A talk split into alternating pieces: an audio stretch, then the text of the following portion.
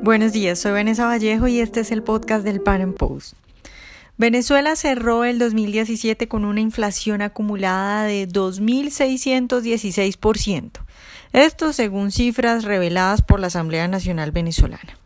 ¿Cómo un país llega a tener esta inflación, que es la más alta del mundo?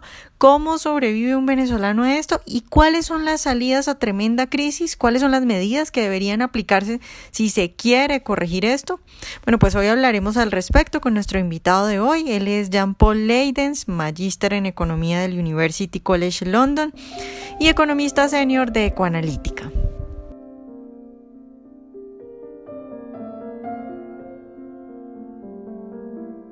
Jean Paul, buenos días y muchas gracias por estar hoy con nosotros. Buenos días, Vanessa, un placer. Jean Paul, pues nuestra idea hoy es hablar un poco de la inflación y de, lo, pues, de cómo un venezolano afronta una inflación, la inflación más alta del mundo. Y quiero empezar preguntándote cómo un país llega a tener una inflación que llega casi al 3000%. Sí, ha sido un camino bastante, bastante largo. Venezuela tiene tasas de inflación de más de dos dígitos desde hace más de 20 años.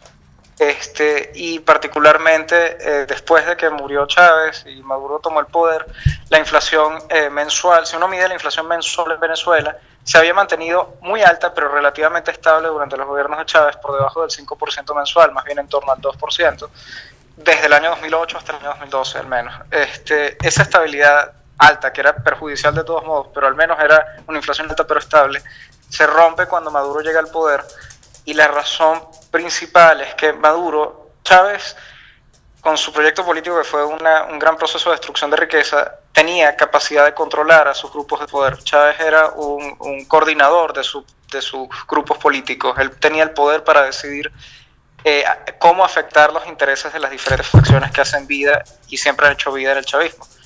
En el caso de Maduro, él recibe el poder de parte de Chávez en una situación bastante precaria. Él gana las elecciones, si es que si ese es el resultado, pues las ganó con un, menos de un 1% de, de, diferencia o cercano al 1% de diferencia. Esa situación lo pone en una, en, una, en una posición de debilidad frente a otros grupos de poder del mismo chavismo, particularmente grupos que, recordemos, en Venezuela hay un control de cambio desde el año 2003 ese control de cambio ha hecho que el, el, tipo de cambio oficial del Estado esté mucho, muy por encima, mucho más apreciado que el tipo de cambio de mercado. Y hay facciones del chavismo que reciben dólares a ese tipo de cambio preferencial y luego los revenden en el mercado negro con unas ganancias exorbitantes. Bueno, Maduro hereda el poder de Chávez, lo hereda en una posición de debilidad y debido a esa debilidad decide no tomar medidas de ajuste económico que, que pudiesen afectar los intereses de estos grupos de poder porque temía que estos grupos de poder pusieran en riesgo su permanencia en el, como presidente. Y Maduro además hereda el poder después de unas elecciones, de las elecciones de, de, octubre de 2012, en las que Chávez elevó el gasto público a niveles cercanos al 50% del PIB este, y generó básicamente insostenibilidad fiscal. Entonces Maduro hereda el poder en el año 2013 con esta situación de insostenibilidad fiscal y sin la capacidad y sin la voluntad de realizar reformas macroeconómicas. Y lo que hemos visto desde el año 2013 hasta ahora ha sido no tomar medidas que pudiesen hacer que el Estado fuese fiscalmente viable sin necesidad de emitir dinero para financiarse. Maduro cada vez más requiere la emisión de bolívares para poder cubrir gasto público y como no quiere resolver las distorsiones que están generando esa necesidad fiscal eh, monetizada, este, como no quiere resolverlas porque resolverlas implicaría quitarles capacidad de, generar riqueza a grupos del poder del chavismo, pues las perpetúa y la crisis va empeorando, va empeorando y va empeorando. Actualmente estamos en niveles de inflación que comenzaron en 2017 en torno al 20% y terminaron con una inflación en diciembre de 86% según Ecoanalítica. este, entonces estamos viendo ya el, punto culmina de una hiperinflación. Nosotros aquí en Ecoanalítica estimamos que llegamos en el mes de noviembre, que superamos el 50% de inflación mensual. De acuerdo a nosotros, ese mes, en noviembre llegamos al 58.7% en un solo mes y después en diciembre llegamos a 86%. Este, entonces ya lo que estamos viendo es las consecuencias de no haber tomado medidas durante cuatro largos años, de no haber querido corregir los desequilibrios que se originaron durante las elecciones de 2012 por el gasto público desenfrenado, de no querer no querer ajustar el tipo de cambio para permitir una tasa libre y flotante, de no querer reducir la presencia del Estado en ciertos sectores de la economía, en los que tienen empresas públicas sumamente ineficientes que terminan siendo financiadas con creación de dinero.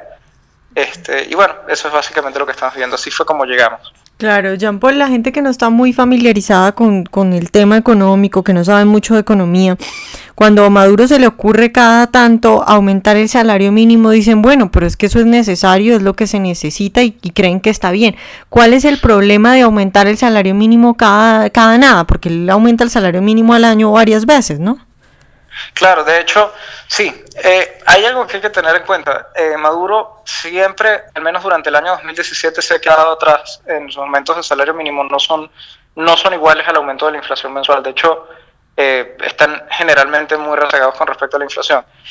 El tema es que en Venezuela, dado que el gobierno no tiene ninguna intención de corregir los desequilibrios fiscales que lo fuerzan a, a financiarse con creación de dinero, que al final como en Venezuela, básicamente, cuando, cuando tú creas dinero, el dinero puede ir a, diferentes usos, principalmente en Venezuela, bienes y dólares, dado que no hay otros activos líquidos que, que puedan servir de, mecanismo de ahorro eh, que esté protegido contra la inflación. Entonces, la creación de dinero que está que no tiene consonancia con, con, con, la demanda con el comportamiento de la demanda de dinero en Venezuela termina viéndose reflejado en aumento de precios de bienes directamente o en aumento del tipo de cambio de mercado paralelo entonces Maduro ha aumentado el salario mínimo a un ritmo menor a la inflación porque, y esto es una hipótesis, este, creo que dado que el Estado es uno de los principales empleadores de la economía venezolana, tiene más de 2 millones de empleados, este, tienen hasta cierto punto el temor de que aumentar el salario mínimo al mismo ritmo de la inflación termine generando aún, mayores este, necesidades fiscales, pero al mismo tiempo las presiones políticas no le permiten simplemente no hacer ajustes. Este, como no tiene tampoco perspectivas de hacer cambios estructurales en la economía, pues al final lo único que le queda es aumentar salario mínimo para mediocremente intentar contrarrestar la inflación este, desatada. El problema en Venezuela es que no hay ninguna voluntad de cambio eh, en la política económica, porque se piensa, o el gobierno piensa, Maduro, que hacer cambios en la política económica puede comprometer su situación dentro de chavismo. Claro. Jean Paul, la pregunta también para ti que vives en Venezuela es cómo sobrevive un venezolano a este tipo de inflación, cómo, cómo, cómo hace la gente. Sí, este, bueno, en Venezuela ya nosotros tenemos cifras del, del de hecho del primer semestre de 2017 de ventas en, de ventas en términos reales, ya tomando en cuenta la inflación, de la evolución del, del valor de ventas en términos reales eh, comparado con el primer semestre de 2016, lo que se ve es que los hogares han dejado de consumir bienes como, por ejemplo, carnes rojas, este, por el orden del 55% de caída en términos reales, las ventas de esos rubros. Este, hay caídas de más de 45% en las ventas reales de pollo. este, entonces, realmente los hogares, cuando no tienen acceso a divisas, cuando no son personas que por, por suerte o por su tipo de capital humano pueden acceder a salarios remunerados en divisas, pues al final lo único que les queda es o bien tratar de buscar empleos informales en los que puedan indexarse en alguna medida la inflación, sencillamente reducir sus canastas de consumo a niveles que incluso comprometen este, su salud. Este, reducir la, compra de alimentos, de proteínas en particular, tratar de sustituirlos por carbohidratos baratos, este, si los consiguen, porque además de inflación hay escasez. Entonces, incluso teniendo hipotéticamente los recursos para comprar un alimento subsidiado, es probable que no los consigas. Este, o debas destinar una gran parte de tu tiempo que no vas a poder trabajar, simplemente ir a buscar el producto. Este, y bueno, los hogares realmente lo que está viéndose es una reducción en, los consumos, en el consumo real. Pues. Claro, Jean Paul, ¿en cuánto está el salario mínimo de un venezolano en, en dólar, pero en el dólar pues del mercado negro? Sí, bueno, eso es eh, bueno, el, salario mínimo actualmente, contando el beneficio de alimentación, que es como una especie de food stamp este, que dan los empleadores obligados por ley, este, está en torno a los 700 mil bolívares, cerca, ahorita no recuerdo el número exacto, pero es, en torno a los 700 mil bolívares este, mensuales. Eh, si uno divide eso entre el tipo de cambio del mercado negro, pues te daría un salario bastante bajo, este, muy, de hecho más bien, este, no, no quiero decir la cifra, pero cercano a, a lo que sería el salario de pobreza este, pero en vez de ser para un solo día de, de, trabajo, sería para todo un mes de trabajo. Este, no obstante, quizás esa no es la medida más adecuada para, para medir el poder de compra, porque efectivamente todavía en Venezuela existen algunos bienes que reciben subsidios y hay particularmente los servicios vivienda, servicios de agua, este, telefónicos, eh, internet, etcétera, este, son servicios que todavía tienen una diferencia de precios notable con los precios internacionales. Entonces, nosotros en Ecoanalítica calculamos un tipo de cambio que llamamos el tipo de cambio del consumidor el promedio. Este, tenemos toda una técnica para hacerlo, que nos da en torno a lo que hubiese sido un tercio del tipo de cambio de diciembre de 2017, del, tipo de cambio de cierre. Este, en vez de ser el valor que tenía, eh, dividiendo entre tres, ese era el tipo de cambio promedio del consumidor, cerca de 36 mil bolívares por, por dólar. Este, si fuese así, igual el salario estaría por debajo de los niveles de pobreza. Estaríamos hablando de un salario mínimo, eh, si cerró en 700 mil bolívares por dólar y lo, dividimos entre, entre 36 mil. Este, perdón, si, si cerró en 700 mil bolívares al mes y lo dividimos entre 36 mil bolívares por dólar, pues vamos a hacernos una idea de, que, de cuán bajo es.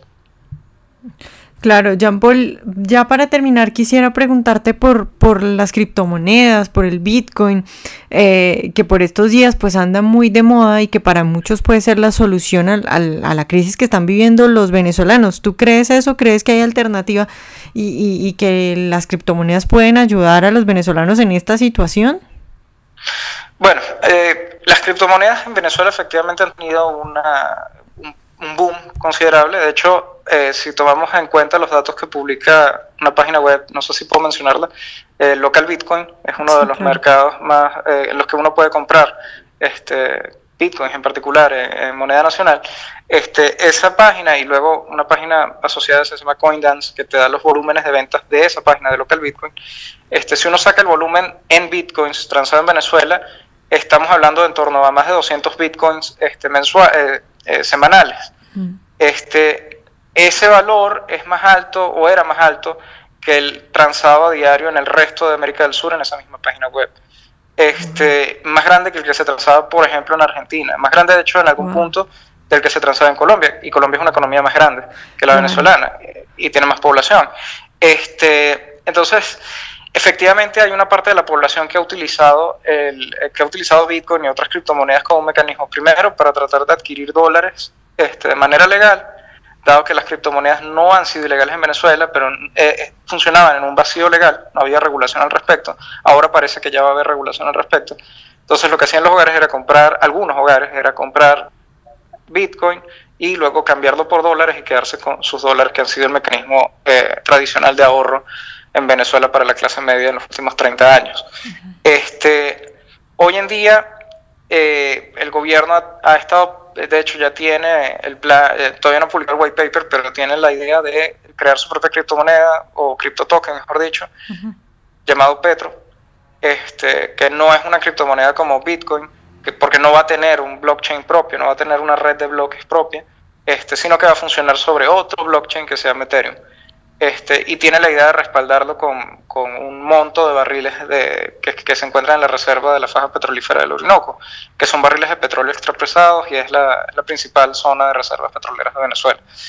Este, esta idea del gobierno de crear una criptomoneda eh, tiene como objetivo tratar de venderle estos petros como una suerte de títulos sobre reservas venezolanas o quizás deuda eh, denominada en barriles este, a, inversionistas extranjeros que quizás tengan el estómago para asumir el riesgo legal y el riesgo eh, económico de invertir en, un bloque de la faja que no está siendo desarrollado, este, para de esa manera, liquidando esas reservas, este, obtener dólares frescos, que, le, eh, que de hecho eh, Venezuela, el gobierno de Venezuela está bastante limitado en sus ingresos en dólares, porque la producción petrolera venezolana ha caído 400, 461 mil barriles diarios en los últimos tres meses este, en producción diaria, de una producción total que en, octubre estaba en torno a los 2 millones, ahorita está en torno al millón 600 mil barriles diarios.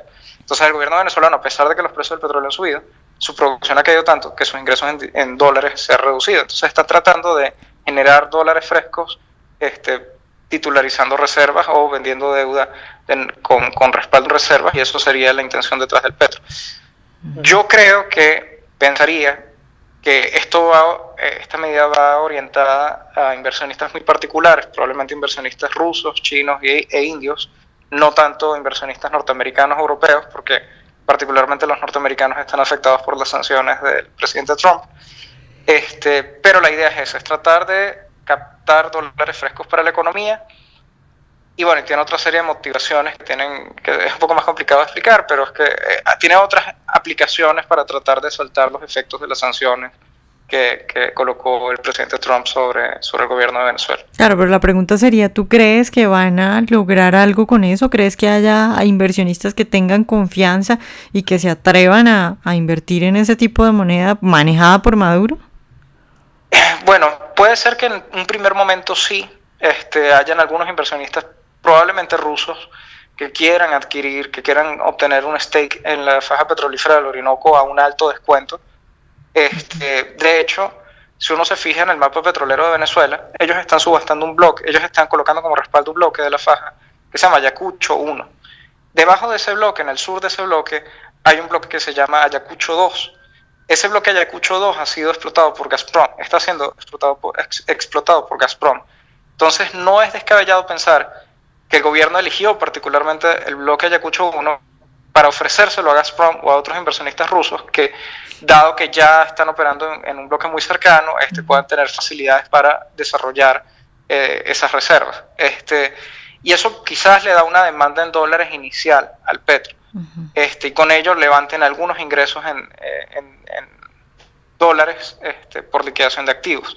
Ahora, yo no creo que eso sea una yo no creo que el petro, primero, no creo que pueda funcionar a largo plazo como una moneda estable de circulación en la economía venezolana, básicamente porque si el gobierno no toma medidas para hacerse fiscalmente viable, este, va a tener, primero, introducir una nueva moneda más que en principio pueda ser más confiable que el bolívar, lo que va a hacer es que la hiperinflación en el bolívar se haga más severa. La gente va a huir del bolívar si es que acaso el petro es percibido como, como una moneda de confianza.